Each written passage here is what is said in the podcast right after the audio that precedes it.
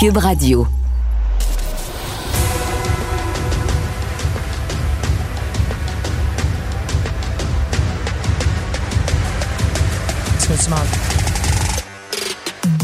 Rentable, fiable, innovant, innovant, innovant. Avec eux, ça risque de fluctuer. Mais soyez rassurés, vous serez en croissance sur le marché. Francis Gosselin. Philippe Richard Bertrand. Un duo qui prend pas ça pour du cash.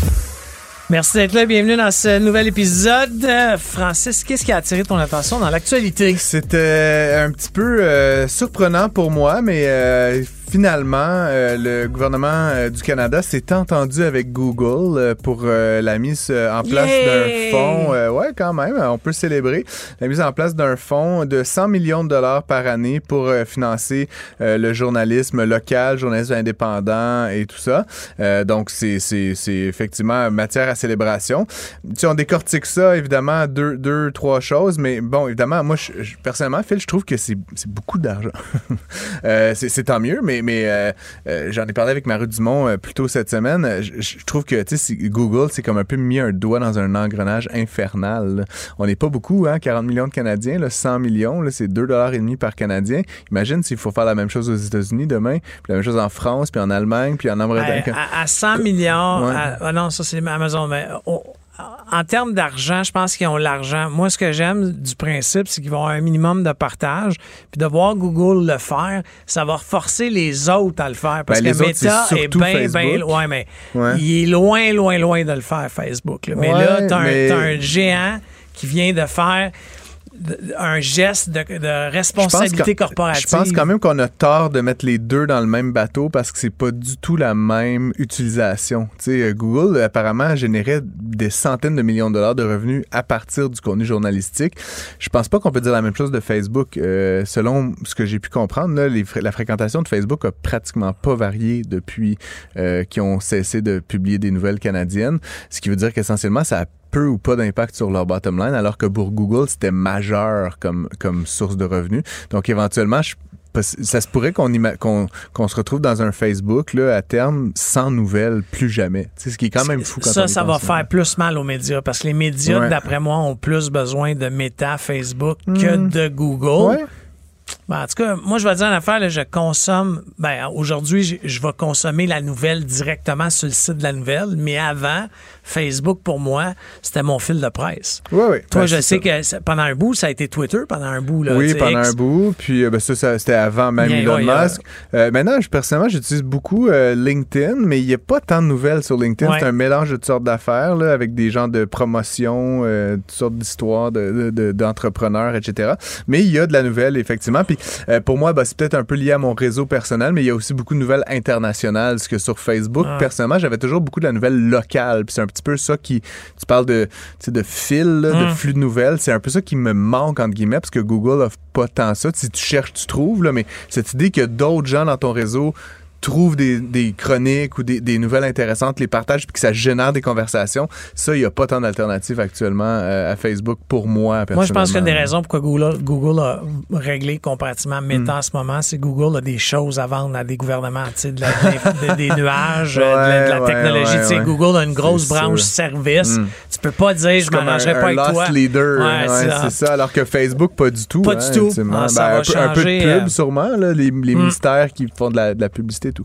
Euh, Phil, on, on parle un petit peu de, de batterie. Ouais, filière batterie. Ah, écoute, j'en ai parlé. J'arrête pas de parler de ça euh, à, Benoît Dutrisac, mais Je bon. suis sûr qu'on n'est pas d'accord. Non, ça c'est ça c'est pas nouveau, mais en fait euh, finalement le président d'Investissement Québec, finalement il y a quelqu'un qui nous dit la vérité dans cette histoire-là. Finalement, quelqu'un va devant les Québécois puis qui dit qui ose dire que c'est un pari risqué. Mais tous les paris sont risqués. Ouais, c'est pas ça que le gouvernement a dit. Moi, ce qui, ce qui m'inquiète, ben, Fitzgibbon n'a pas dit ça. Puis c'est Fitzgibbon a comparé ces investissements-là au meilleur. C'est un politicien. Guy Leblanc, c'est un banquier. Je veux dire, évidemment, tu un banquier, il fait quoi? Il gère des risques. Je veux dire, tu achètes une maison, c'est risqué. Tu achètes un char, c'est risqué. Tu mets l'argent dans un REER, c'est risqué. Tout est risqué. Pas encore. Vie, Sauf que là, en ce moment, le gouvernement du Québec OK, a décidé de risquer OK?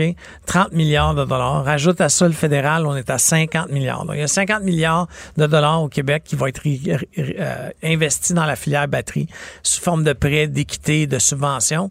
Euh, puis après ça, on se demande pourquoi il y a des terrains qui ont été vendus beaucoup plus, plus importants que leur valeur. C'est sorti dans les médias. Là. Il, y a, une évaluation du terrain ben qui a été vendu. C'est toujours lié à la valeur que tu vas générer. non, non, la personne a déclaré dans les médias, un des propriétaires du terrain a dit on savait qu'il y avait de l'argent du gouvernement. Donc, on savait. L'évaluation du terrain de 2020 c'est pas, vaut 90 millions. C'est pas la taille. C'est pas, ce pas ce que dit Luc Poirier dans les médias. Euh, Luc n'a pas dit ça, mais ses partenaires, là, ils se contredisent. C'est pas les partenaires, c'est les gens qui sont sortis trop tôt de la patente puis qui n'ont pas réussi à empocher alors que Luc, est, en tout cas, bref, on l'invitera à l'émission, Luc, il racontera ça.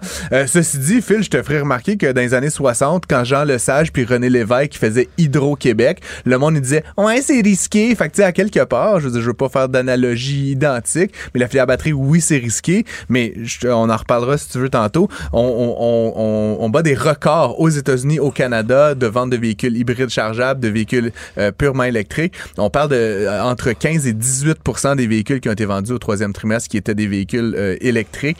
It's not going anywhere. Tu C'est certain qu'il va y avoir mm. une immense demande pour ça. Fait que moi, pour moi, c'est un, un pari. J'ai dit exactement, c'est le pari de Fitzgibbon. Mais un pari, c'est risqué, mais you can win big. Si tu ne risques rien, tu n'as rien. Robert Bourassa et Jacques Parizeau, dans les années des barrages, ont commandé des études. Ils ont demandé des avis ministériels. Le gouvernement du Québec a décidé, ça a été déclaré par Guy Leblanc. Il a dit qu'il n'y a aucune étude. Il n'y a rien. Ils se sont mis à, Il n'y a aucune étude sur les véhicules électriques dans le monde ou la demande de batterie. de la filière batterie. Mais bon, c'est bon. mais les pro-batteries sont contents. Ça va coûter 100 milliards chez Hydro-Québec aussi. Oui, oui. Ah. Contrairement à qui, tu genre, as ta carte les maintenant de, pétrole, genre, maintenant ta carte du lobby de la batterie. N'importe quoi. euh, C'était Black Friday, Cyber lundi, pas tant de trucs. Euh, c'est, c'est, Vive la surconsommation. Bah oui, puis non. Moi, j'ai acheté plein d'affaires, évidemment, comme tu me connais, sur, sur consommateur pour Noël. Je me suis acheté un drone. Je te reparlerai de drone mm-hmm. certainement dans les prochaines émissions. Je, je tripe avec mon nouveau DJI Mini Pro euh, et euh, je ferai des photos de mon de, du mm. fleuve. En tout cas, on mettra ça sur la page Facebook. Mais euh, grosso modo, c'était intéressant. C'était le vendredi fou, donc, et, le cyber lundi. Puis ça a été, ça a été ben, mieux que les, ça a été un année record, en fait. et donc, alors que plusieurs analystes, économistes, etc., anticipaient une, une diminution des, des, ventes, en fait, on a observé une augmentation d'à peu près 2% des ventes. C'est pas, c'est pas une augmentation stratosphérique, mais, c'est une augmentation par rapport à l'année précédente. Et donc, c'était, on peut dire, somme toute, un bon Black Friday, un bon cyber lundi. Donc, tant mieux, on peut dire, mais ce qui m'étonne évidemment là-dedans, Phil, c'est qu'on parle constamment de ralentissement, de credit crunch, de limitation du crédit, etc. Et pourtant, ça semble que les consommateurs américains euh, euh, battent, le, fer pendant qu'il est chaud. Donc, euh, ça sera à voir si pendant toute la période de décembre, il y a, a un ralentissement. Si, peut-être que les gens ont concentré leurs achats pendant que c'était peu cher pendant ces, quelques journées-là de grands rabais. Mais historiquement, Phil, j'en ai parlé aussi plus tôt cette semaine, mais historiquement, c'est comme les films. Si le premier week-end est bon, généralement, la performance est continue. Donc, si le premier week-end des fêtes est bon, généralement, c'est un bon mois de décembre aussi pour les détaillants. Euh, donc, sur consommation, bah, tu, tu, vas de ton petit commentaire euh, Québec solidaire, mais, euh, mais par ailleurs, je veux dire, c'est une très bonne nouvelle pour nos détaillants. je veux dire, toi qui, qui, qui as des clients dans le domaine hum. du détail, tu devrais te réjouir qu'ils fassent oh, des bonnes ventes. en fait, moi, j'étais content que. je, je, content qu'on surconsomme? non, mais c'est ça, je prends juste pas la surconsommation. As-tu vraiment besoin de quatre téléviseurs? Bon, oui, Pierre-Yves McSween, quand on a besoin de lui. les ventes doubles, mais les profits se font attendre. En Lyon Électrique, qui a décidé de, sabrer 10% de son effectif, c'est quand même 150 ben, emplois qui se sont perdus cette semaine. Ouais, c'est ça. Malgré 125 millions de subventions euh, depuis euh, quelques années, ils ont décidé à cause de... Mais tu sais, tu parles de la filière batterie puis euh, l'électricité, l'électrification des transports. Lyon, il n'y avait pas de demande. Ils vont, ils vont réduire la, la, ils vont réduire Ils ont la augmenté de cadence. 100 leur vente, Phil. Fait que je sais pas comme... que 100 mais ils ont, ils ont, ils ont, Ils ont manqué- doublé leur vente. Ils ont doublé leur vente, mais ils ont manqué le target de 50. Oui, oui, mais ils ont doublé leur vente. Fait que tu peux. C'est ça, c'est tout ça le discours. Tout le monde dit Ah, il n'y a pas autant de demande. Simonac, je veux dire, ça augmente de 30 par année. Nomme-moi d'autres industries qui, dans une période de ralentissement économique, augmentent de 30 par année. Je vais te nommer un winner. Le monde dit Ah, il n'y a pas autant de demandes qu'on pensait. Vous attendiez quoi Qu'il y ait 800% d'augmentation? Non, il n'y aura pas 800% mais 30% year after Ouais, year after year. C'est une beaucoup. très grosse énorme, augmentation. Là, Lyon, ils disent qu'ils doublent. Évidemment, l'enjeu, comme tu, comme tu l'as évoqué, Phil, c'est qu'ils doublent les, euh, les ventes, mais ils, sont, ils ont de la difficulté à contrôler les coûts. Ils sont dans une période de. Ils continuent d'investir fortement. Ils ont cette usine, je crois, en Illinois, là, qui est à Joliet, ce qui est comme c'est un drôle, drôle. drôle de place. Mais grosso modo, euh, ce qu'on apprend, c'est qu'ils ont donc doublé leurs revenus de 40 à 80 millions euh, par rapport à l'année dernière, mais la perte d'exploitation, elle, elle demeure très importante. Donc, ils avaient perdu autour de 20 millions l'année dernière. Ils continuent à perdre quelque chose comme 13-14 millions. À un moment donné, faut, faut couper dans la perte. Puis j'ai calculé, tu sais, vite, vite, là, selon, je connais pas les salaires chez Lyon Électrique, mais 150 personnes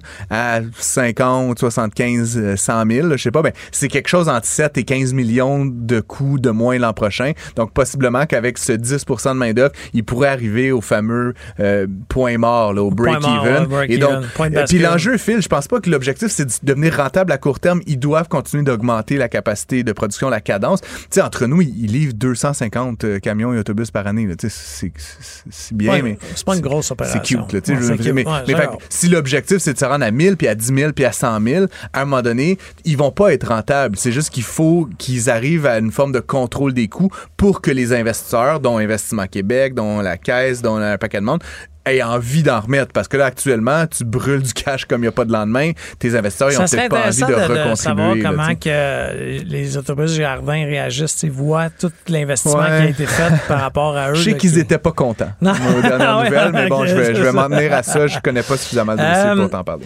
Il y a beaucoup de- d'institutions financières qui, euh, qui limitent ou qui, qui abaissent de façon unilatérale les, les marges de crédit, les prêts. C'est sauvage, ça, hein, quand même. Ben, en fait, c'est un article dans le Journal de Montréal.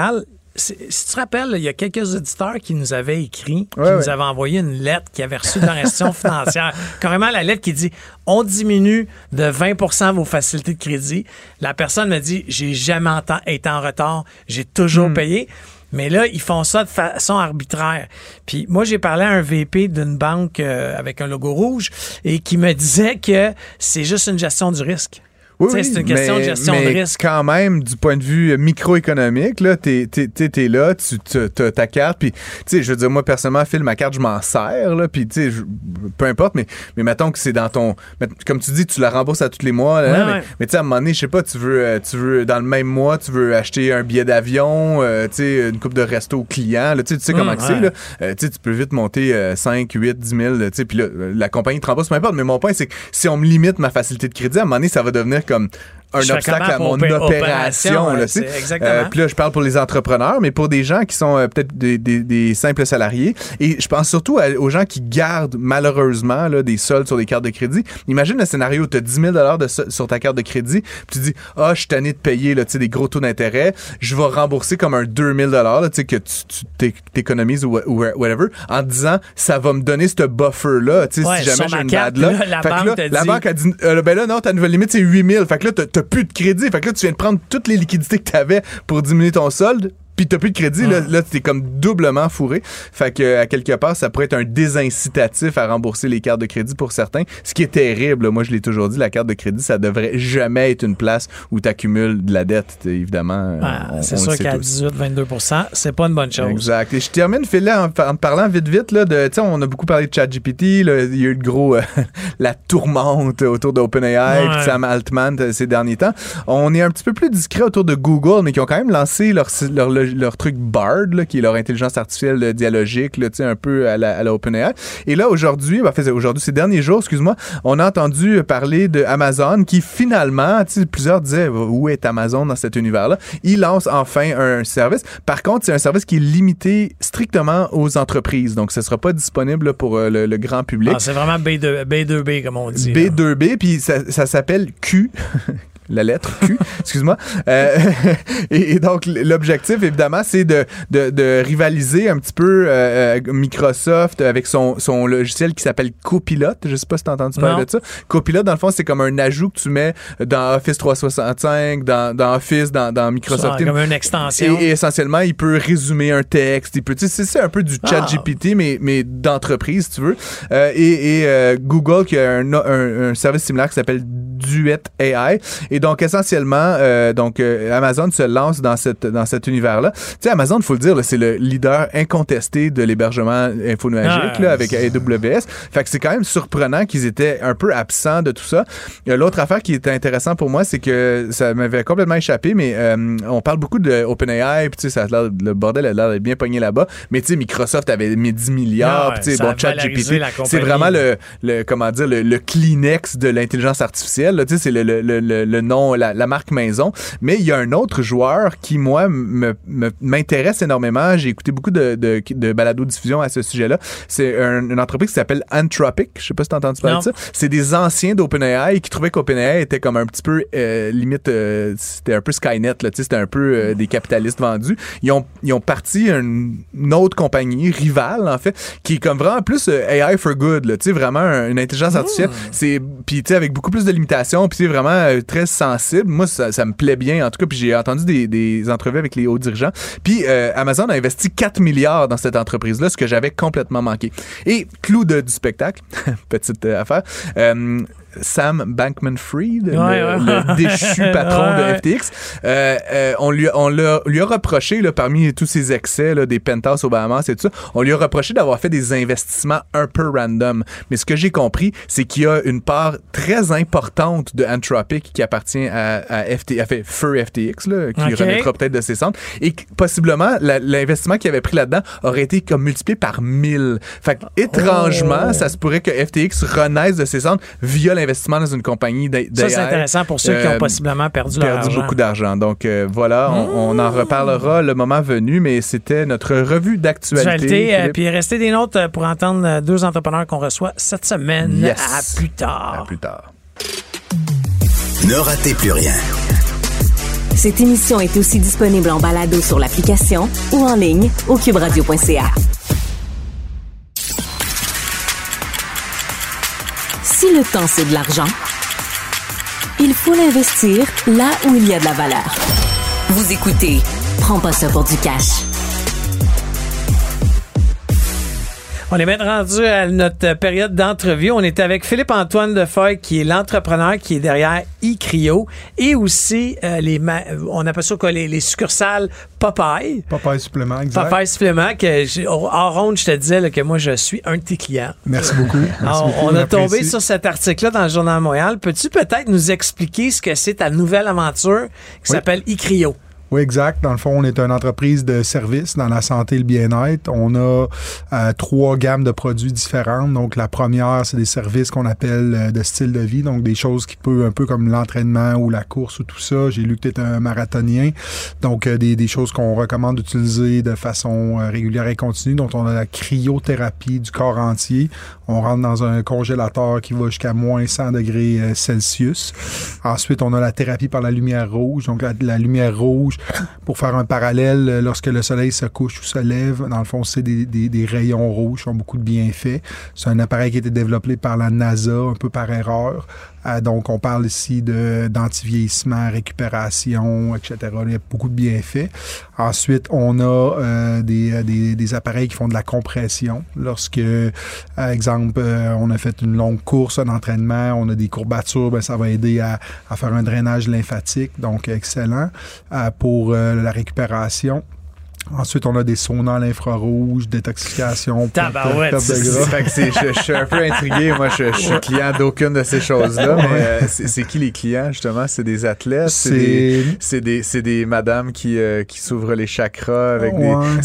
parce que la manière que tu en parles, ça, ça, semble être sérieux, là, entre guillemets. Je, je dis pas que ce l'est pas, mais... Tout à fait. mais il y a un petit côté de moi qui que ça semble un petit peu ésotérique aussi, mais corrige-moi, là, te plaît. Non, non, je te dirais euh, pas du tout. Je te Ouais. rassure, je te rassure. Il n'y a rien d'ésotérique. Euh, tous les appareils sont euh, prouvés scientifiquement pour leur bienfait. Avez-vous une Je- licence médicale? Comment ça fonctionne? Dans le ouais? fond, j'arrivais sur le, le produit du centre, donc on fait des injections en intraveineuse de vitamines, minéraux, d'autres Ah composés. Donc, dans cet aspect-là, évidemment, C'est pas a- toi qui fais ça. Non, non, c'est ça. médecin, infirmière. IPS là, qui, qui s'occupe de Sur le division. payroll ou en fait euh, Exactement. en- des prestataires. là. Exactement. Moi, sans être ésotérique, je peux te dire que j'ai fait beaucoup de cryo. Ouais. Euh, donc, donc, le, le congélateur que tu parles, c'est vraiment spécial. là, parce Ouais, que quand je- tu je- rentres dans je- le cylindre... Expliquez-moi, là, vous semblez être les deux experts. Pour moi, la cryothérapie, c'était genre, tu mets de l'azote sur genre des, je sais pas, des verrues, des affaires de même. anciennement- C'était très ciblé, là, Ouais. tu sais, c'était comme euh, extrême, puis l'idée, c'était Ouais. de brûler la peau, là. Je- Anciennement, je- le- la cryothérapie se faisait Ouais. à l'hydrogène. Aujourd'hui, c'est électrique. Donc, euh, ben, les deux existent, mais nous, on a opté pour la technologie électrique qui est plus facile à Mais toi, tu parles contrôler. du corps entier, là, juste, euh, Exactement. fait que c'est plus euh, la petite goutte là, sur, Non, sur le coin ça. du pouce ou euh, sur le Exact. pied. Non, c'est vraiment, tu- j'ai pas vu ces machines à Tu lui. rentres là, dans mais un tu- frigo. Tu, rentres là, de- de- debout dans une machine, on te fait enlever tout ton linge, il te faut des gants la plupart du temps, des mitaines, Exact, parce on a de l'équipement en de protection. Puis là, ça amène la température, À sauf de ta 100. tête. T'as t'as la tête qui sort, là, ou je sais encore pas. Pas nous, tu as le corps entier. Ah, le Donc, corps on- entier. on- C'est on- fou, avec, là. avec la technologie électrique, c'est ça qui est intéressant. Donc, on peut avoir le corps entier. Donc, on va vraiment stimuler le nerf vague là, qui passe derrière la tête. Euh, euh, puis, euh, tu sais, un parallèle, il y a beaucoup de gens qui font des bains froids actuellement. Là, ils se mettent ouais. dans un. En Formule un 1, ils font ça. Exact. mettent, Les athlètes de haut niveau font ça depuis très longtemps.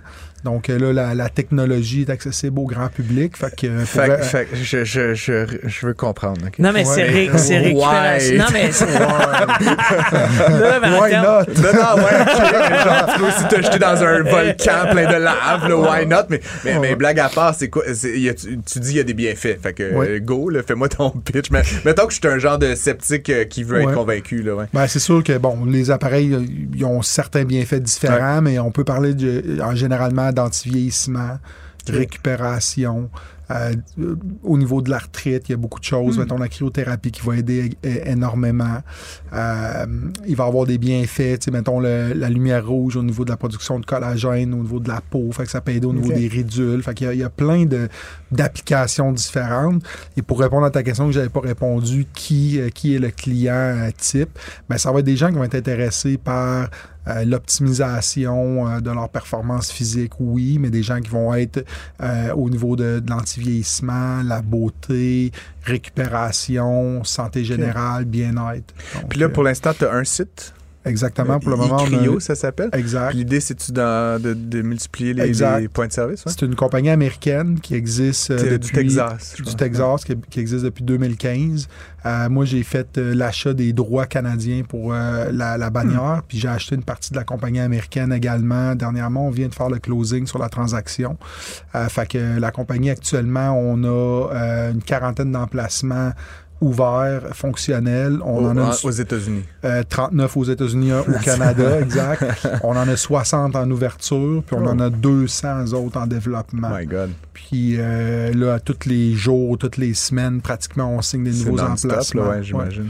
Puis là, Mais je te dis, mais pour les gens, là, tu sais, moi, je suis pas un athlète de haut niveau, là, mais tu sais, je m'entraîne, je fais Ouais. des Ironman, puis la- que ce soit cryothérapie ou luminéothérapie, là, de la lumière rouge, moi, c'est dans ma routine d'entraînement. Quand je suis dans la, ma semaine, tu sais, là, les, gens qui s'entraînent vont comprendre, là, mais quand je suis dans ma semaine 4, là, qui est la semaine où je suis ouais, où je suis à mon apogée d'entraînement, où là, je vais faire 20 heures d'entraînement sur 7 jours, Hmm. c'est sûr que je me fais un cryo, puis euh, là, je... Contacte-moi. Je- Ouais, non, mais c'est sûr que je vais aller chez vous parce que l'endroit où j'allais a fermé en plus. Euh, Il y, a- Ben, y avait un endroit c'était dans ça. le Vieux-Montréal qui a C'est fermé. quoi la c'est quoi la concurrence ou tu sais c'est Elle parce que ça semble être inexistante. Ouais, innovant mais tu dis qu'il y en avait une place dans le Une place, elle a fermé, puis il n'y en a pas d'autres. Il y a en aucun avait pas autre d'autres. Elle est inexistante pour le moment au Québec, mais euh, pour ceux qui vont, mettons, en Floride ou en Californie, là, ça pousse, là, ça, ça, ça sort comme des champignons. Puis aux États-Unis, cette compagnie-là, donc Icrio, donc tu es maintenant actionnaire, puis euh, je sais pas, le détenteur des droits canadiens. Est-ce qu'il y a Ouais. d'autres acteurs aux États-Unis qui sont dans ce même a, il y a de la segment-là? ouais? compétition aux États-Unis. Euh, il y a deux compétitions. Tu sais, il y a du- on va voir ce qu'on appelle du mom and pop shop, donc Ok. des compétiteurs qui ont, mettons, un ou deux ou trois emplacements.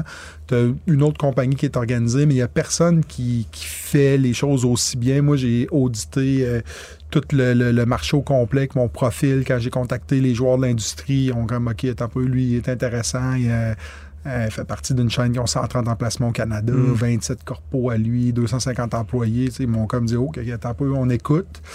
Puis il n'y a personne qui fait les choses aussi bien avec un- une marque au- aussi importante ou avec autant de profondeur. Mais toi, tu as l'expertise. Ma compréhension, c'est qu'à cause des- de tes autres, euh, de ton autre business, Popeye, tu as Ouais. cette expertise-là de lancer euh, des franchises, lancer, épauler un franchisé, etc. Ouais, si tu exact, connais ça. Exact, 100 C'est- C'est mon background et essentiellement là- là-dedans, immobilier un peu, mais essentiellement là, dans le Fait, fait que moi, je- ben, c'est mon un autre un peu stream, mais tu, tu, t'as- je sais pas quel âge t'as, là. 44 Plus ou moins même âge, ben, c'est ça. mais, fait que co- comment, c'est quoi l'histoire, mettons, comment tu t'es, né là-dedans? Ben, Euh, moi, j'étais en affaires Ouais. pratiquement toute ma vie. Euh, j'ai dans été- le détail, retail? Euh, non, le détail, ça a commencé il y a, il y a 17 ans avec, avec Popeyes. Avant, j'ai touché un peu à un peu de construction, domaine du spectacle. Puis c'est ton idée, c'est ton euh, concept? non, euh? c'est une, c'est une- marque qui vient de- d'Edmonton. Euh, moi, j'ai fait l'acquisition des droits. À l'époque, on était quelques, quelques partenaires au Québec. Là, Aujourd'hui, je suis seul. Je suis également dans les maritimes. Fait que j'ai tout l'Est du Canada. Puis je suis également un des dirigeants de, de la chaîne. Ah, en haut, là. pan-canadienne, exact. Euh, puis euh, on va probablement aussi, on prépare une poussée de Popeyes vers les États-Unis également. Fait qu'on se garde occupé. Puis, euh, fait que dans le fond, c'est un peu un modèle là, que tu, tu nous expliques. Popeye, c'est euh, Ouais. une compagnie d'Edmonton, tu as acquis les droits, tu as développé un Exact. truc, tu vas sur le board ou sur le comité de direction de la patente. Exact. tu es en train de faire un peu le même même schéma là, avec un, Exact. un autre business. Exact. T'en as-tu d'autres dans le pipeline? Effectivement. Ouais. ça peut pas arrêter, ça. C'est, euh, paraît que le fondateur de McDonald's est mort récemment. Ouais, ouais, c'est ça. Non, ben, 38 000 euh, places euh, dans le monde. J'ai fait une réflexion stratégique il y a quelques années, puis c'est sûr, j'ai beaucoup d'intérêt pour la health and wellness, la santé Mhm. et le bien-être. Fait que oui, je veux ajouter des compagnies qui œuvrent dans cette sphère d'activité-là, avec un client qui peut se promener d'un écosystème à l'autre, tu sais, qui va être, avoir un profil assez similaire, avec des ressources humaines sont intéressées par cette, euh, cette, euh, Hmm. cette industrie-là, donc ils peuvent avoir des promotions horizontales, euh, verticales, etc. Ben, c'est sûr que les le- tu sais, juste en Icrio puis Popeye, les ventes croisées que tu peux te créer Exact. entre les sûr. deux marques sont impressionnantes. là. Exact. Fait que convergence euh, un peu, mais dans un domaine différent où tu sais, le modèle. On est chez Québécois. C'est. Exactement, exactement. On utilise les keywords. C'est payant au niveau du référencement. Apparemment, oui. Mais euh, tu sais, si tu regardes, mettons, dans la restauration rapide, MTY, une compagnie Mhm. nord montréalaise, ils ont Qui va très bien. qui va ouais, très bien, ils ont peut-être fou. 40 brands de Mhm. restaurants. Moi, c'est sûr que, tu sais, j'aurais. C'est pas mon dada à moi. Moi, c'est santé bien-être. Ah ouais. Fait que c'est un, un segment différent. Fait que c'est- ce que j'essaie de faire. Puis, euh, sans rentrer dans les détails, financièrement, as-tu des partenaires financiers? As-tu du capital externe? Non. C'est- euh, organique, on, Organique, comme on appelle. ouais, exact. Fait que tu vas, euh, la profitabilité engendre... les euh, banques, profitabilité. c'est ça, on a- de la dette, là, on a un très bon bilan. On est, un, on est un, un acteur euh, qui, qui est très intéressant pour, euh, pour les banques à charte, euh, mais non, pas de, pas de capital externe, les propres fonds réinvestis. Imagine une compagnie qui fait du profit. Ouais, c'est ça. My ça. God. Ouais, sans demander de l'aide. Sans demander de l'aide, ben ouais. What's going on? Ben, tu m'ouvres la porte, euh, justement, pas d'aide, mais euh, est-ce qu'il y a des choses actuellement, je sais pas, dans, dans l'écosystème euh, québécois, canadien, tu sais, que soit réglementaire ou budgétaire, qui te freinent ou qui t'accélèrent? Comment tu considères un peu l'environnement économique euh, québécois-canadien pour un Ben, c'est sûr La que- fiscalité, je sais Ouais, pas. c'est sûr que quand, Ouais. tu sais, moi, j'ai toujours fait des affaires hors Québec, Mhm. euh, dans le reste du Canada, euh, aux États-Unis maintenant. C'est sûr que, on va, on va se le dire, c'est pas nécessairement évident. Il y a beaucoup de freins. Au Québec. euh, au Québec, 100 Nomme-moi un ou deux, là, mettons. Que je veux, je veux pas, l'idée, c'est pas de décocher des flèches, mais c'est quoi les frustrations que tu as, un Ben, gars, à ton je niveau? vais t'en donner un très simple, Ouais. mettons, euh, tu sais, euh, construction de sites, les délais avec les villes actuellement, Hmm. l'affichage. Tu Je te donne un exemple, j'ai un magasin des, des Maritimes, l'affiche doit être euh, grosse comme le Centre Bell. là, tu sais, euh, on a 1800 pieds carrés. Quand on est allé pour. Quand moi je suis arrivé puis j'avais fait le design, j'étais allé voir le propriétaire de l'immeuble. Il dit OK, tu fais ce que tu veux, mais tu sais, ton- veux-tu te faire voir? Veux-tu qu'il y ait du monde qui vienne chez vous? Ben oui, c'est certain. Ben, dit ton enseigne, elle peut être de la largeur puis de la hauteur de ça. Fait que, OK, parfait, on peut faire ça aussi gros que ça. Oui, oui, écoute, au, écoute, au Québec, tu sais, la superficie maximale serait probablement peut-être 20% de ce qu'on a là-bas. Fait que c'est juste un exemple. Euh, le permis a été émis à l'intérieur de 24 heures à Halifax. tu sais. Euh, ici, mettons, la ville de Montréal, ça peut prendre 5 mois, 4 mois, 6 Wow. mois. Euh, si t'en vas avec de quoi Juste le peu- permis d'affichage. Ouais, ouais, exact. C'est Ouais. fou. C'est c'est fou, là. C'est fou. Fait que, tu sais, ça, c'est un exemple. Mais, tu sais, moi, je suis un Québécois pur laine. Je suis Ah ouais, super non, mais heureux on, ici. on critique parce qu'on aime. C'est ça, mais tu sais, si tu regardes, mettons, la fiscalité, euh, tu sais, au Texas, il n'y a pas de taxes d'entreprise. euh, mais il y a d'autres complexités. Ouais. Les gens ne savent pas ça, mais aux États-Unis, au Canada, on a 10 taxes de vente. Savez-vous combien il y en a aux États-Unis? Cinq- 50 52, 000. ouais. 50 000. 50 J'allais dire un 000. par État, Non. mais ouais, OK. Fait que, tu sais, il y a d'autres complexités. Ah ouais, hein. Euh, sais, aux États-Unis, quand tu construis un emplacement, nous autres, quand on a construit un, un emplacement, on a besoin d'une inspection, un COD qui s'appelle, une inspection d'un inspecteur de la ville Hmm. qui vient faire certifier que tu as suivi les plans puis que tout est, est comme on dit. Après ça, tu as le maréchal du fire department qui vient faire son tour. ouais. Fait que, il y a des complexités partout. Euh, mais c'est ça. euh, moi, j'ai une entreprise. Tous les emails qu'on écrit à notre équipe, on les écrit en français puis en anglais. Hmm. Tu sais, mes collègues en Ontario, mes collègues aux États-Unis, ils travaillent 50% moins que nous.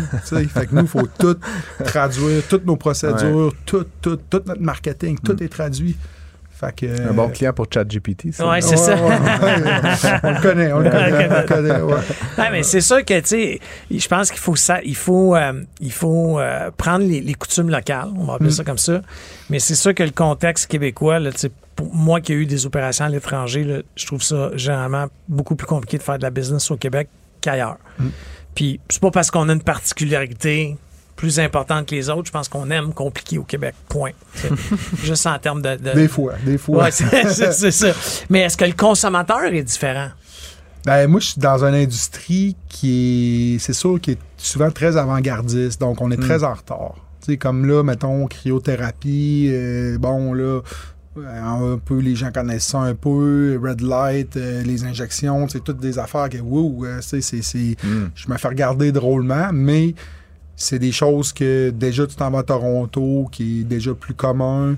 Euh, tu traverses les, aux États-Unis, c'est wide open, il y en a partout. Fait que le client, puis les mentalités, on est toujours un peu en retard. Le marketing frappe pas, mais aussi rapidement. À partir du moment que les gens endossent, tu sais, la clientèle est super loyale, euh, les gens ont la capacité de, de, de, de- consommer. Puis euh, non, écoute, euh, tu sais, c'est souvent moi, j'amène des concepts qui arrivent de l'étranger, mais pour moi, c'est important de les, de les adapter à la culture. On est des gens de la place. Fait que, Ben, en fait, nous, on te souhaite euh, beaucoup de succès. Écoute, c'est, toujours le fun d'avoir des Québécois là, tu sais, qui. qui euh, moi, j'ai toujours aimé et respecté les gens qui sont dans la franchise.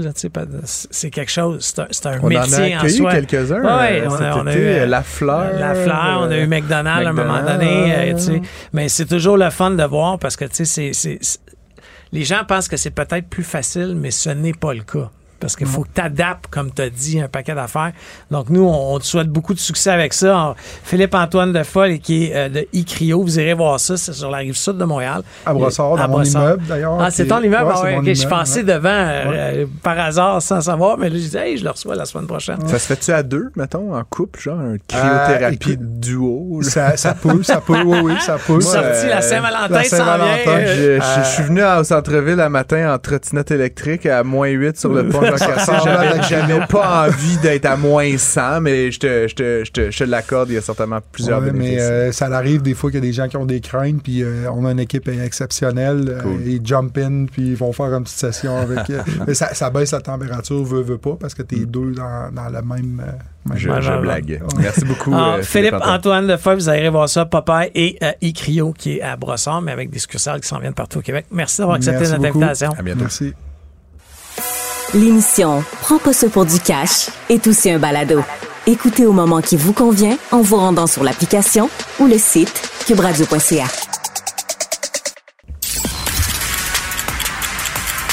Si le temps c'est de l'argent, il faut l'investir là où il y a de la valeur. Vous écoutez Prends pas ça pour du cash.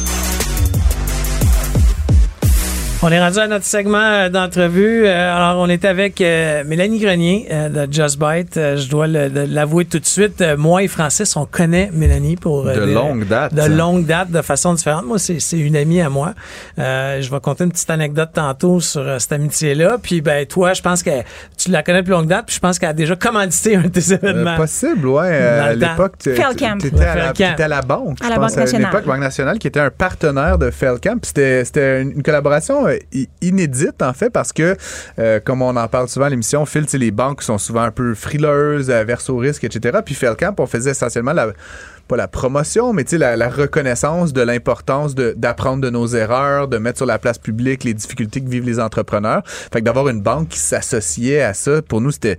Fait, déjà, c'était le fun d'avoir le soutien euh, sais, institutionnel, puis évidemment un peu d'argent, mais c'était surtout, je trouvais, symbolique de comme légitimer, à quelque part, l'initiative euh, Felcamp. Mais là, ça me revient, by the way, faisait, la ouais. raison pourquoi moi je connais Francis, c'est que toi, tu as Mon commandité l'événement Oui. à Québec.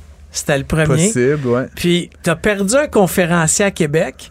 Puis toi, tu m'as en compte. Mélanie m'a mis en contact avec Francis pour dire Voilà. appel à Montréal. Philippe est prêt à sûrement venir. te- C'est comme ça qu'on s'est connus, Ça moi se puis peut, toi. ça se peut. Hey, c'est vraiment super Je- bon. je- Mais tu as décidé, bon, longue carrière. Un, tu étais une sportive. Tu as toujours été sportive. C'est comme ça qu'on s'est connus. Ouais. Elle faisait du vélo de montagne à l'époque, euh, que, que tu dois encore faire.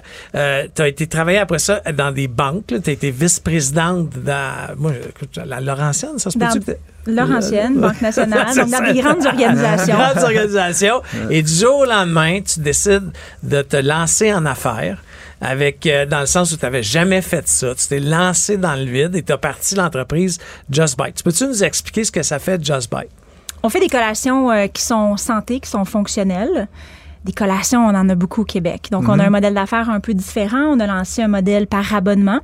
Donc, l'objectif, c'était d'avoir une petite boîte de collation livrée au bureau chaque lundi matin qui nous permettait, lorsqu'on court entre nos rencontres et euh, qu'on est prête à prendre une petite barre de chocolat sur le pouce parce qu'on n'a pas le temps de dîner, ben, on a au moins une collation santé. Donc, euh, à la base, c'était un modèle par abonnement qui a été euh, lancé. Et là, maintenant, sept ans après, c'est beaucoup plus que ça. On a différents canaux, comme entre autres des épiceries. Est-ce que tu connaissais le domaine de l'agroalimentaire? Non, mais j'étais une passionnée par la nutrition parce que je ne suis pas née avec des capacités euh, respiratoires ou génétiques, cardio-respiratoires super avancées. Puis je faisais de la course de vélo de montagne. Donc j'avais besoin de trouver qu'est-ce qui faisait une différence dans mes performances. Donc il y avait quand même une passion au niveau de la nutrition, mais rapidement on a eu besoin chez Just Bite de s'allier de technicienne en diététique et tout et tout. Donc euh, Puis si on regarde de l'année 1 de la création de l'entreprise, tu sais, comment que ça s'est passé? Tu sais, Est-ce que en termes de chiffre d'affaires, tu sais, ça a-tu doublé? Ça a-tu monté progressivement? Ça a-tu été une fusée? Comment ça s'est passé depuis euh, la- le lancement? On a été incubés la première année au HEC. Euh, ils nous ont laissé, ils nous ont donné un ultimatum de dire êtes-vous capable de lancer votre business en un mois? Un mois. Un mois. Un mois. boy. Fait que c'était vraiment. Puis c'était c'était un processus d'un an euh, au HEC. Donc, c'était quand même toi, un long le, processus. Le jour zéro là, que tu rentres là, avais-tu déjà commencé ou c'était comme tu commençais puis un mois plus tard? On commençait, Ok. on commençait. pas, ça faisait pas un an là, que tu faisais des plans d'affaires puis. Non, ça faisait quand même quelques mois. Euh, C'était clair que je voulais être entrepreneur. Euh, donc, euh, j'avais quand même mon idée euh, et le modèle d'affaires d'arrêter. Ceci étant dit, quatre semaines plus tard, lorsque tu lances un modèle d'affaires en ligne par abonnement aux semaines, ben, tu fais pas juste lancer l'entreprise, là. À chaque semaine, il faut produire, il faut produire, il faut produire. Donc, pour répondre à ta question, Philippe, ça a fait un grand, grand bond les deux premières années. On a démarré en décembre 2017 ça l'a monté en flèche jusqu'à la pandémie, où est-ce qu'on servait, entre autres, des entreprises, des employeurs qui offraient des collations à leurs employés. Et nos petites boîtes de collations qui étaient pour les professionnels pressés qui avaient à cœur leur santé puis celle de leurs êtres chers, ils étaient plus pressés. Tout le monde avait du temps à la maison. Donc, euh, on a Wow. eu définitivement une perte de revenus euh, de 35% à l'intérieur d'une semaine. Puis ça, ça, veux, veux pas, ça a été difficile, cette période-là. là, Ça a été un premier grand coup, oui. OK. Quels ont été les autres grands coups? grand Ouais, coup. le deuxième Donc, euh, grand coup. On a eu, euh, juste avant la pandémie, on a eu une opportunité de, de déménager, d'aller dans une plus grande usine. Euh, le local qu'on occupait avait la chance d'être loué à son voisin, à mon voisin, pour une période de 10 ans. Donc, le propriétaire voyait une belle opportunité dans son portefeuille euh, de location. Euh, donc, nous a invités à déménager dans un plus grand local parce qu'on était en progression. Ça faisait tout son sens, sauf qu'avec la pandémie, augmentation des coûts fixes, ça a vraiment fait mal et les dernières années ont été extrêmement difficiles. Là, je vais en venir à une publication, puis c'est la raison pourquoi que je, t'ai écrit pour que tu viennes nous expliquer ça. Tu as fait une publication dans les médias sociaux, pas plus tard qu'il y a quelques jours, euh, qui, qui faisait un peu... En fait, c'était euh, son premier roman. c'est ça, tu faisais- c'était- c'était c'était toute une Ah ouais, publication. là, pas de photo en plus, hein? Non, c'est ça, t'as non, non, juste pas pour texte. t'attirer, juste bon. du texte. Là. Bonjour, je Mais t'as m'appelle fait une, Mélanie. une- une- comme un énoncé chronologique Ouais. de, de tout ce qui s'est passé en- dans un délai où tu as flirté avec l'idée de faire euh, faillite. OK? Euh, Puis, il faut, faut pas se le cacher, je suis très critique envers les gens qui, qui décident d'aller dans cette voie-là. Euh, je l'ai dénoncé à plusieurs reprises. Je trouve que les Des lois... fois, c'est inévitable. Euh, J'ai de la misère. Encore une fois, je juge pas. Personnellement, j'ai de la misère. Je me suis retrouvé, Francis, à plus d'une reprise depuis. Hey, je suis en affaire depuis 98. là. J'ai déjà respiré sous l'eau. J'ai déjà respiré avec une paille parce qu'il fallait que j'aille plus loin. J'ai déjà rabouté deux pailles ensemble. Puis je pense que je suis au moins mort deux, trois fois en Uh-huh. Dessous Puis on m'a réanimé. euh, un hasard? Paquet, dont toi. Puis je suis même pas gêné parce que c'est ça la vie d'un entrepreneur. Tu sais, puis euh, j'aimerais ça moi que d'avoir des subventions comme euh, ben du monde puis tout aille tout beau, tout bon, mais c'est pas ça la vie d'un entrepreneur. Ah, où je vais en venir, c'est que j'ai toujours pensé mais toujours en disant que je ne juge pas les autres, que tu peux t'en sortir. Je suis d'accord s'il y a des troubles de santé, tu sais, il y a des affaires que...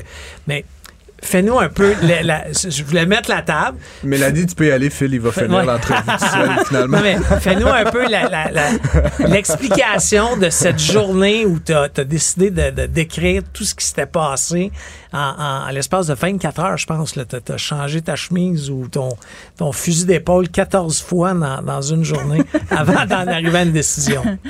En fait, le- la publication que vous avez lue a été écrite un bon dix jours avant. Ça m'a pris dix jours avant Ah, d'avoir le courage de mettre la publication en ligne.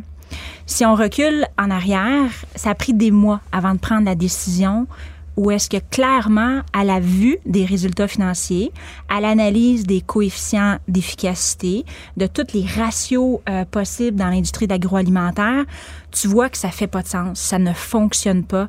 Tu investis personnellement beaucoup d'argent de ta poche. C'est un trou sans fond, des milliers par mois et tout et tout. Donc là, tu t'arrêtes puis tu te dis, j'ai trois options devant moi. Je ferme. L'entreprise a des actifs avec des dettes. Malheureusement, des équipements en agroalimentaire, la dépréciation. C'est ça, la revente. Euh, exactement. Donc, il y, a de la, il y a de- il y a de la dette assurément associée à des actifs qui ont moins de valeur que la valeur de la dette. Donc, op- euh, euh, option 1, on ferme, on fait faillite.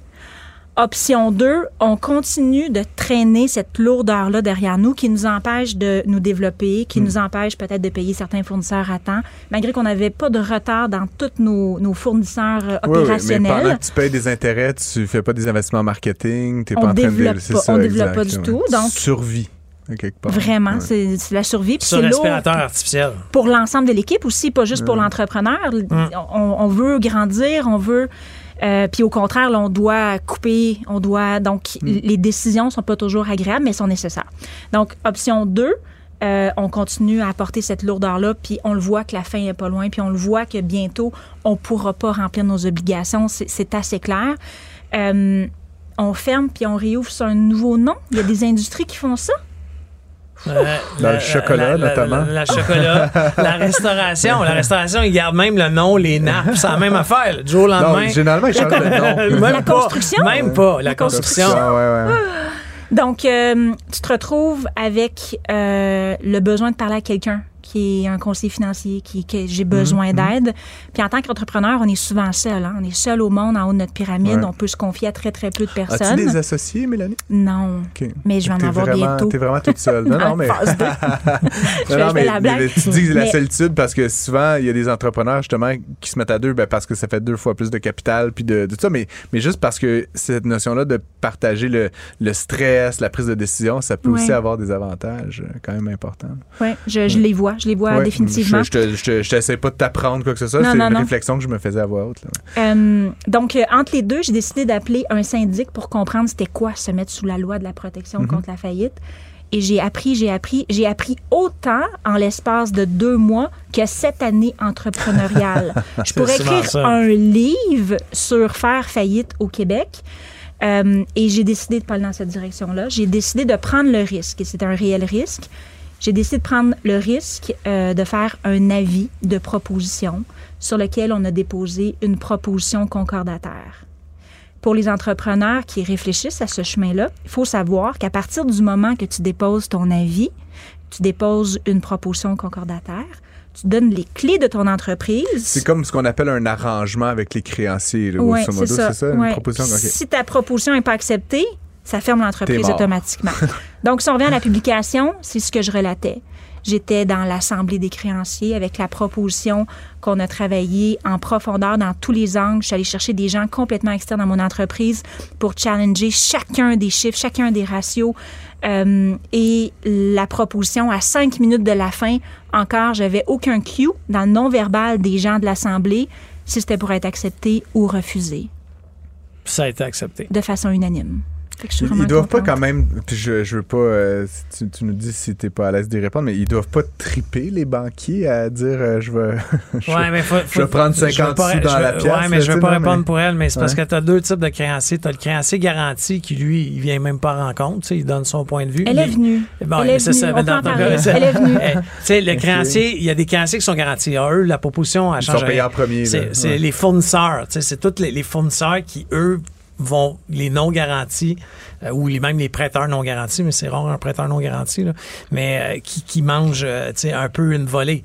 Mais encore une fois, dans tout ce que j'ai dit, moi, dans toute ma carrière, selon moi, tu n'as pas fait faillite, tu as fait un arrangement avec tes créanciers. Ouais. Moi, j'ai passé ma carrière à faire des arrangements avec du monde quand ça allait mal. Ouais. C'est juste que j'ai pas pris le processus légal parce que je me sentais assez, je vais dire, tough. Là, ça n'a rien à voir avec le fait de pas être tough, tough. Je, je pouvais le prendre moi-même. Mais, mais ça, c'est à ton honneur. Puis deuxièmement, qu'elle a été acceptée à l'unanime. Parce que si c'est pas accepté, comme elle a dit, ça, ça ferme. là. Le right là, là, sur place. Mais là, ça a été accepté. Ça a dû être un gros release émotionnel, par contre. As-tu pleuré, euh, Mélanie? Ouais, Non, j'ai pas pleuré. J'ai pas pleuré. Le processus. Moi, j'aurais peut-être il- pleuré. Non, Ouais, ouais. ouais, moi, moi, moi, j'aurais pleuré. Genre l'espèce de release sûr. de Ah, tension que ça doit représenter pleuré, quand t'es comme OK, ça marche. Euh, puis c'est quoi le plan donc maintenant? On relance l'entreprise. On relance l'entreprise. On est définitivement beaucoup plus allégé. On avait quatre leviers qu'on voulait activer. On a déjà trois leviers qui ont été activés. On a déménagé. On a réduit nos coûts Hmm. fixes euh, de plus de 50 Ouais, C'est c'est pas bon. rien, juste en coûts fixes. Ouais. Ensuite, on a augmenté nos prix.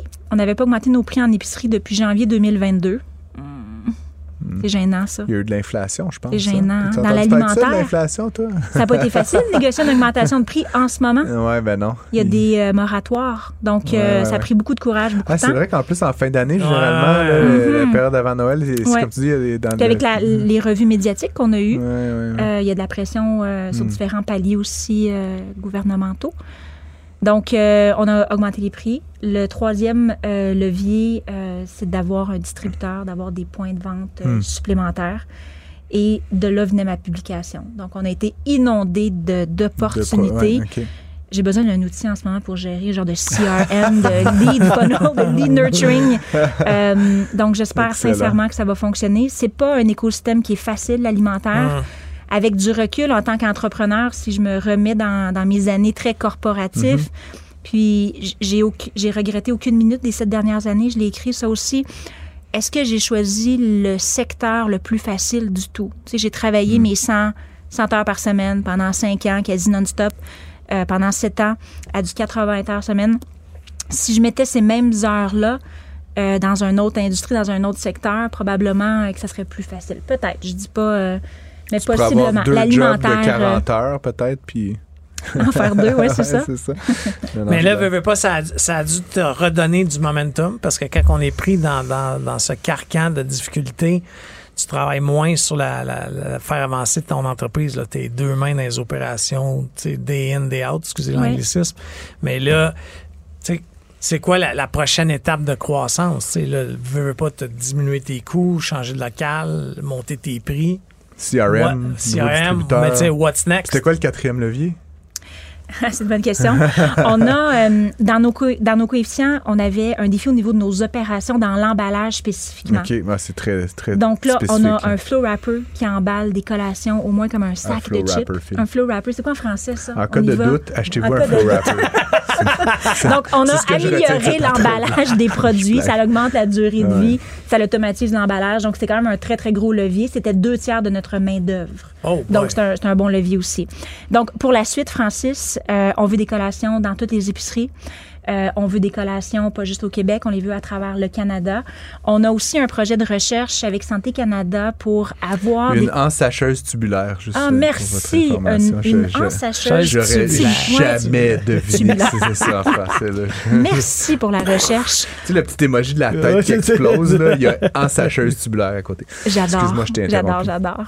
Donc, euh, agrandir le territoire euh, définitivement. Puis aussi travailler une composante qui met beaucoup euh, à cœur, être capable euh, de calibrer les nutriments dans une collation au gramme. OK, mais le 4, c'est comme 4.1, 4.2, 4.3, 4.4. là. Fait, c'est- c'est- c'est- c'est- Plusieurs Il leviers. y a plusieurs. le- le 4, il est comme fragmenté, plus les trois autres. là. Les leviers sont clairs, c'est les quatre. Je Maintenant, blague. la question, c'était c'est quoi le futur? Donc, Ouais. le futur, il est définitivement. Euh, plus grand de marché et puis plus Tu de parlais d'associé tantôt. C'est-tu le cinquième pilier ou c'est un pilier ça euh, pourrait transversal ou je sais pas quoi? Ouais? Tu, Ça tu pourrait l'être. des investisseurs? On cherche, on On a des euh, auditeurs qui ont de l'argent, on sait jamais. c'est intéressant. non, non, mais blague à part. En fait, c'est surtout d'avoir euh, des gens qui peuvent me compléter. Donc, on apprend beaucoup lorsqu'on est entrepreneur. On se Hmm. développe énormément aussi. Euh, donc, il y a définitivement des sphères dans l'entreprise qui pourraient être couverts euh, par des profils différents que le mien. Après sept ans d'entreprise, après la notoriété qu'on a quand même acquise, avec la légèreté maintenant au niveau du ratio d'endettement, il y a clairement un, un beau potentiel. Puis oui, j'ai le goût d'avoir des partenaires avec moi pour partager la suite euh, de l'histoire de, de Just Bite. C'est beau, hein? C'est beau. toute ta richesse à contribution. Ouais, je, je essayer. C'est sûr qu'on va se parler. Là, je, je C'est qui qui est plus riche pas, entre les deux? Moi, je me questionne. Francis. Clairement, Philippe. Francis, lui, il a, il a mis Il a tout son moyens, argent dans il y a les moyens d'avoir, il y a les les moyens d'avoir un entraîneur privé. Les voitures électriques. ça, franchement. bon. Euh, tu prends soin de toi? Ah, je prends soin de moi, définitivement. Est-ce que tu me... En fait, on se connaît depuis tellement longtemps, Hmm. Philippe. Est-ce que j'ai l'air en forme? Ouais, t'as l'air en forme. Je suis vraiment- Honnêtement, je suis même étonné. Avec la publication, je te le cacherai pas. Là, Ouais. tu sais, Je t'ai écrit tout de suite. Je Tu m'as dis- appelé, tu m'as dit, tu vas-tu bien? Ouais, tu m'as dit bien, mais c'est venu me chercher, tu sais. Mais, mais je je suis content de voir parce que, tu sais, il y a de dire au téléphone, oui, oui, ça va bien, ça va bien. Mais là, je te Oh oui, vois. non, non. Je m'entraîne six jours par semaine. Je mange trois repas par jour. Je reviens de vacances. Mon garçon est en relâche euh, scolaire. Tu manges-tu d'autres choses que du Just Bite? Définitivement. faut manger. euh, définitivement. Donc, euh, non, je je- je suis en pleine forme. Depuis que j'ai démarré le- le- la réflexion, j'ai commencé à bien dormir. Ah, ouais, c'est c'est- Intéressant. Donc, ça fait quand même deux, trois mois que je dors bien. Oui. Donc, euh, voilà. Hey, mais Mélanie, merci euh, d'avoir accepté notre invitation. Euh, J'invite euh, les auditeurs à aller voir la compagnie justbite.ca. Si vous cherchez des petites collations santé, vous pouvez mettre ça sur abonnement. Puis comme on, on retourne de plus en plus au bureau, c'est le fun de recevoir ça au bureau ou à la maison. Il n'y a pas que des abonnements. hein. On a plein de collations à la carte. On, Ah. fait, on fait le meilleur brownies. J'ai-tu vu qu'on pouvait commander direct sur le site? Ah oui, ça? définitivement. Ouais, il y a du On fait le meilleur aime le meilleur chocolat. Tu m'étonnes. Il n'y a pas de marge. En- ça. en- encore mieux, tu vas le chercher à l'usine. tu sais. Oui, parce que les frais de ben livraison- oui, je sais, je sais. On Au blague. Canada, on n'est pas bien équipé. Ça pourrait être un sujet, la- les frais de livraison Ben ouais. pour les entreprises e-commerce. Pour, pour une, pour une vraiment, autre chicane. Mélanie, merci beaucoup d'avoir été avec Merci nous euh, puis d'être euh, à justbite.ca. Yes. Les meilleurs brownies protéinés. Miam, miam. Yes. Merci, à la messieurs. prochaine. Au revoir. Ne ratez plus rien. Cette émission est aussi disponible en balado sur l'application ou en ligne au cuberadio.ca. Cube Radio.